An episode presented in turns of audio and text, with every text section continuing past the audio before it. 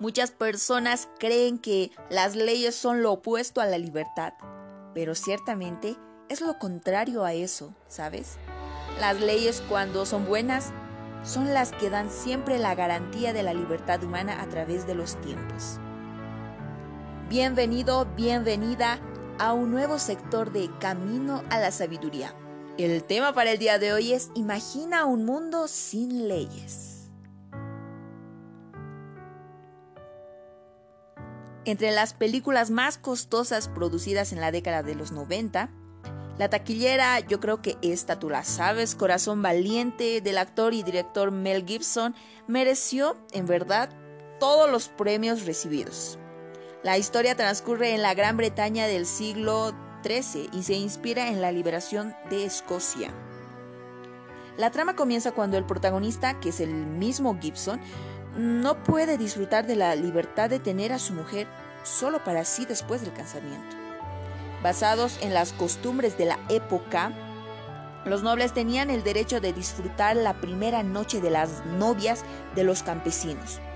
Esa discordia sirve como telón de fondo para William, que inicia su lucha por la libertad de sus compatriotas. En la escena final, como tú recordarás, el, héroe es llevado para ser ejecutado públicamente. Antes le son infligidas delante de la gran multitud agitada una serie de torturas físicas con una finalidad, hacerlo suplicar misericordia. ¿Esto para qué? Para desanimar a sus seguidores. Ya con las últimas fuerzas, pide, el pide al verdugo ¿no? que le permita decir algo. Al pensar que se trataba de una retractación, se pide silencio. Pues el sentenciado tenía, tenía algo que decir. Reuniendo el último aliento de sus pulmones, William grita con fuerza y con furia delante de todos, libertad y libertad. ¿Te imaginas esa escena tan, tan trágica que acabamos de describir? En esta exclamación reside el gran anhelo humano de todos los tiempos. Todos queremos ser libres. Y como la libertad se convierte en el tema principal de los nuevos tiempos, Quizás sea, sea por eso que esa escena, más que cualquier otra que tuvo la película, tuvo tanto éxito en la aceptación del público. Solo para tener una noción el brillo que esa palabra tiene. Observa cuántos productos utiliza el tema de la libertad en su nombre, eslogans promocionales y demás. Los promotores de marketing descubrieron que hoy más que nunca, ¿no? La libertad es una palabra que vende, porque fascina al público y al espíritu humano. Lo que sucede es que en el vocabulario popular, libertad se convirtió poco a poco en antónimo de palabra como ley, norma y regla. La idea defensiva es que cuantas menos restricciones tengamos nosotros como personas, más libres y felices seremos pues donde hay reglas no existe libertad. No es por nada que el sexo irresponsable es comúnmente llamado amor libre, ¿no? De una manera general, las personas inconscientemente influenciadas por esa filosofía de libertad versus leyes determinan con una actitud siempre peyorativa con relación a los deberes diarios, todo comienza en la niñez, ¿no? Cuando comer todas las verduras es una uh, tortura infernal. Luego viene la escuela, donde las expresiones tarea por el hogar y fin de las vacaciones se convirtieron en un vocablo ingesto en el diccionario de los alumnos.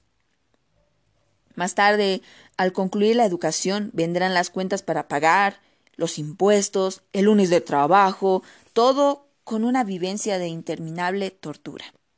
Entonces, entran en escena algunas libertades que describen lo que para ellos sería un verdadero paraíso en la tierra. Imagina, comentan vacaciones de 11 meses, sin necesidad de ordenar, obviamente, la habitación, chicas hermosas y los viajes de, de dos años, etc. De manera que la casa quede solo para fiestas que no tengan fin.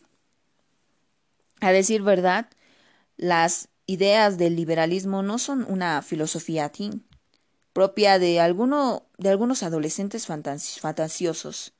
Muchas personas más adultas, ¿no? Intentaron argumentar racionalmente que los fines justifican los miedos. Sería más o menos de este modo.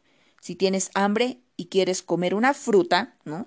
No hay nada de malo en tomar una de la quinta del vecino, pues la razón de tu hambre te permitirá hacer lo que, lo que sea, un robo en sí. Pero allí está el problema. Si otra persona quiere hacer lo mismo con las frutas de tu huerto, puedes hacerlo pues su sola voluntad es una razón que justifica cualquier acción. Pero ahora imagina una necesidad y su razón. Por ejemplo, un millón de necesidades, un millón de razones. Es impracticable vivir en un ambiente así. Y si de repente alguien decide quedarse con tu novio o con tu novia solo porque está necesitado, ¿no? de afecto, ¿lo aceptarías? Es lógico que no, prácticamente estamos de acuerdo en eso. La carencia del otro no justifica el hecho de robar la pareja de nadie. Como puedes ver, la falta de regla podría parecer el paraíso, pero ciertamente convertiría la vida en un infierno vivo. A continuación, mira, te digo, para la satisfacción de aquellos más liberales, imaginemos un mundo sin prohibiciones al gusto de los que quieren vivir a su voluntad, ¿no? Nada de reglas, nada de órdenes, nadie te obliga a hacer nada. Haces lo que quieres y cuando quieres. En principio, quizá muchos de ustedes no estarían en la escuela, porque si la clase es por la mañana, despertarse temprano es horrible, dímelo a mí. Si es por la tarde, el sueño después del almuerzo es incontrolable. ¿Dónde estarían muchos? frente a una computadora, en un club, escuchando un MP4 en el centro comercial, podrían llegar a ser. Pero Internet y el centro de compras no funcionarían porque recuerda que estamos en un mundo sin reglas, por lo que nadie puede obligar al empleado de esa compañía, ¿no? Ir a trabajar. Lo mismo vale por los empleados del club y de todos los lugares o servicios a los que te gusta asistir o consumir. ¿Manejas un auto? Eso sería suicidio. Mira, e, en un mundo sin reglas el tránsito no tendría ningún límite ni velocidad ni indicaciones de ceder el paso, ni tránsito en un solo sentido. Cada cual manejaría como quisiera y los accidentes aumentarían incontrolablemente. Eso sin contar con los peatones, ¿no? Que tampoco podrían cruzar una calle porque porque no existiría semáforos ni sendas peatonales. Y para los apasionados, ¿no?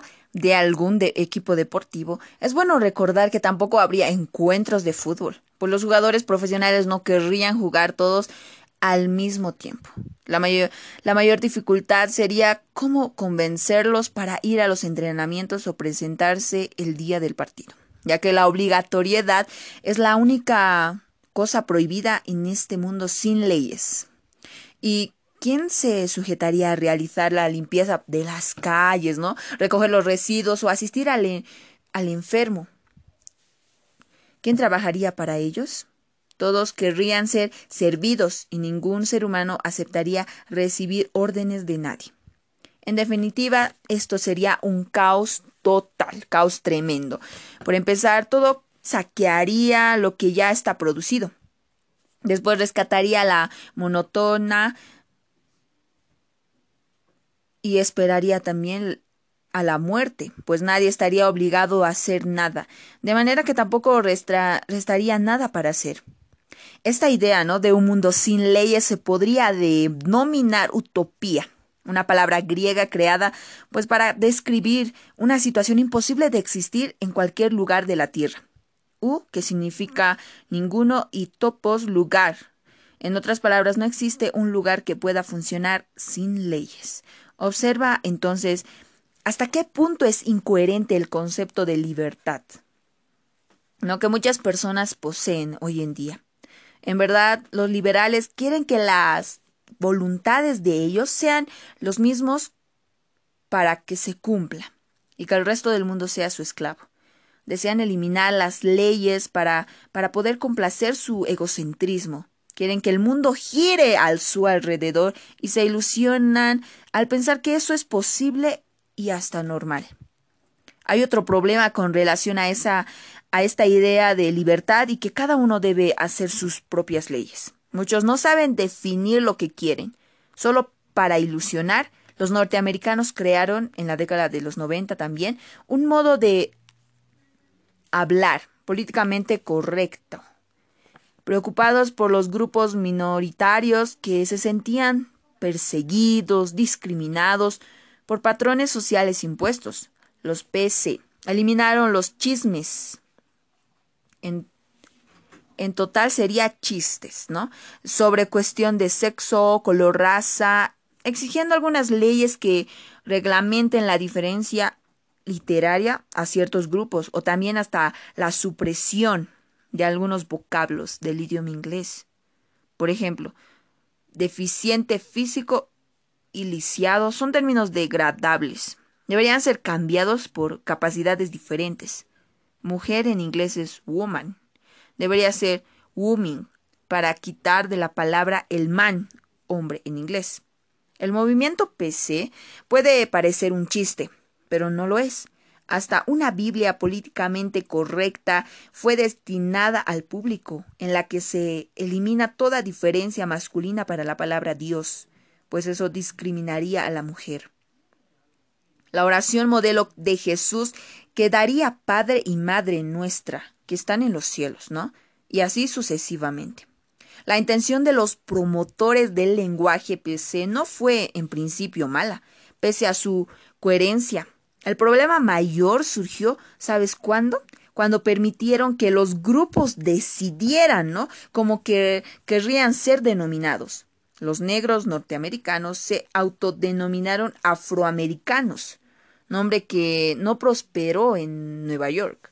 Los indios que se sentían ofendidos por ser hasta hoy designados como si procedieran de Asia, un error de Colón, que llegó al Caribe ¿no? Creyendo haber llegado a las Indias. Pero ellos preferían el nombre de nativos, lo que causó otra polémica tremenda. Esta vez que con los descendientes, ¿no? de los europeos que al haber nacido en suelo americano también se consideraban nativos de allí y no de Europa. Y así se va arrastrando la polémica sin que nadie defina lo que en verdad es PC. Por esta razón es injustificable decir que la voz del pueblo es la voz de Dios, a menos que el Todopoderoso estuviera desorientado o en contradicción, cosa que nunca va a pasar. En la Biblia, como vemos, se dice que cuando los hombres inciden en vivir contra la ley de Dios, o por lo menos se comportan como si ella no existiera, son entregados a sus propias tendencias. El resultado de eso, ¿qué es? Creyendo que son ellos inteligentes, terminan por hacer tonterías, las más disparadas, ¿no? La, la presentación completa de ese estado y de sus detalles puedes encontrarla también en Romanos 1, 18 al 32. Puedes ahí profundizar más de este aspecto que te digo. Lee también cómo el apóstol Pablo lo describió, ¿no? Adolescentes que estropean su salud con las drogas y una alimentación perjudicial en gran manera, personas que contraen sida debido a una vida sin límites, ebrios alterados por el alcohol, jóvenes matándose en pandillas para probar su valentía. ¿No te parece realmente absurdo esto? Quizás argumentes, ¿no? Que no no eres opositor a las leyes. Solo quieres que sean coherentes y nada más. Y las normas que Dios son que Dios da son coherentes. El problema es que esa aversión ¿no? a las leyes, en especial la de Dios, no es característica solo de algunos individuos. Todos nosotros tenemos en grado mayor o también menor una residencia a cumplir órdenes, aunque sea buenas para otros ojos o también en los nuestros. El apóstol Pablo se irritó consigo mismo al percibir que no podía seguir correctamente lo que sabía que era correcto. En sus palabras decía de la siguiente manera, ¿por qué no hago el bien que quiero, sino el mal que no quiero? Eso hago. Miserable de mí. ¿Quién me librará de este cuerpo de muerte? Eso lo podemos encontrar en Romanos 7, 19 al 24 y demás cuestiones que dice el apóstol Pablo en esta epístola. ¿Cómo se puede deducir la buena voluntad y admitir el deber no, que no es todo? Necesitamos, ¿no?, de la ayuda de Dios, tanto para comprender la coherencia de los mandamientos de Dios, como también para cumplirlos, a pesar de nuestra debilidad humana. Cierta vez, un niño, ¿no?, queriendo hacerse el superhéroe, quiso mover solo un armario, solito, ahí, para probar su fuerza. Esto lo hizo para recuperar algo que había caído detrás. Su padre llegó y le preguntó que qué estaba haciendo, ¿no? Corro el armario, le contestó él.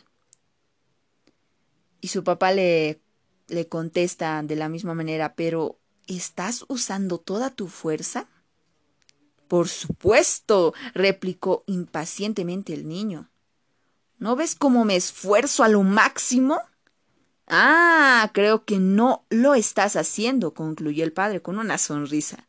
Aún no me pediste que te ayude. Sabes, al enfrentar las dificultades de esta vida, debes utilizar toda la fuerza, pero esa fuerza debe estar en pedir a Dios que, que Él te ayude. El cielo, el cielo atenderá rápidamente tus pedidos de socorro. Solo tienes que intentarlo, clamar a Dios, pedirle todo lo que tú necesites. Y esto del mundo sin leyes, sin reglas, es algo que nunca va a existir. Nosotros vivimos en un país donde está basada en normas y reglas y sin esas reglas vimos que podría ser un caos tremendo, no podría haber orden, no podría haber nada. Dios estableció una ley, su ley, y él, lo llamó los diez mandamientos. Y esto no lo dio para que nosotros lo podamos ver como una norma legalista. Claro que no. Él lo hizo por amor. Porque imagínate que si lo pudiéramos quitar, el no matarás. ¿Te imaginas cuán terrible sería lo mismo? Es algo que Dios lo hace por nuestro bien son reglas de amor. Llámalo así, son reglas de amor.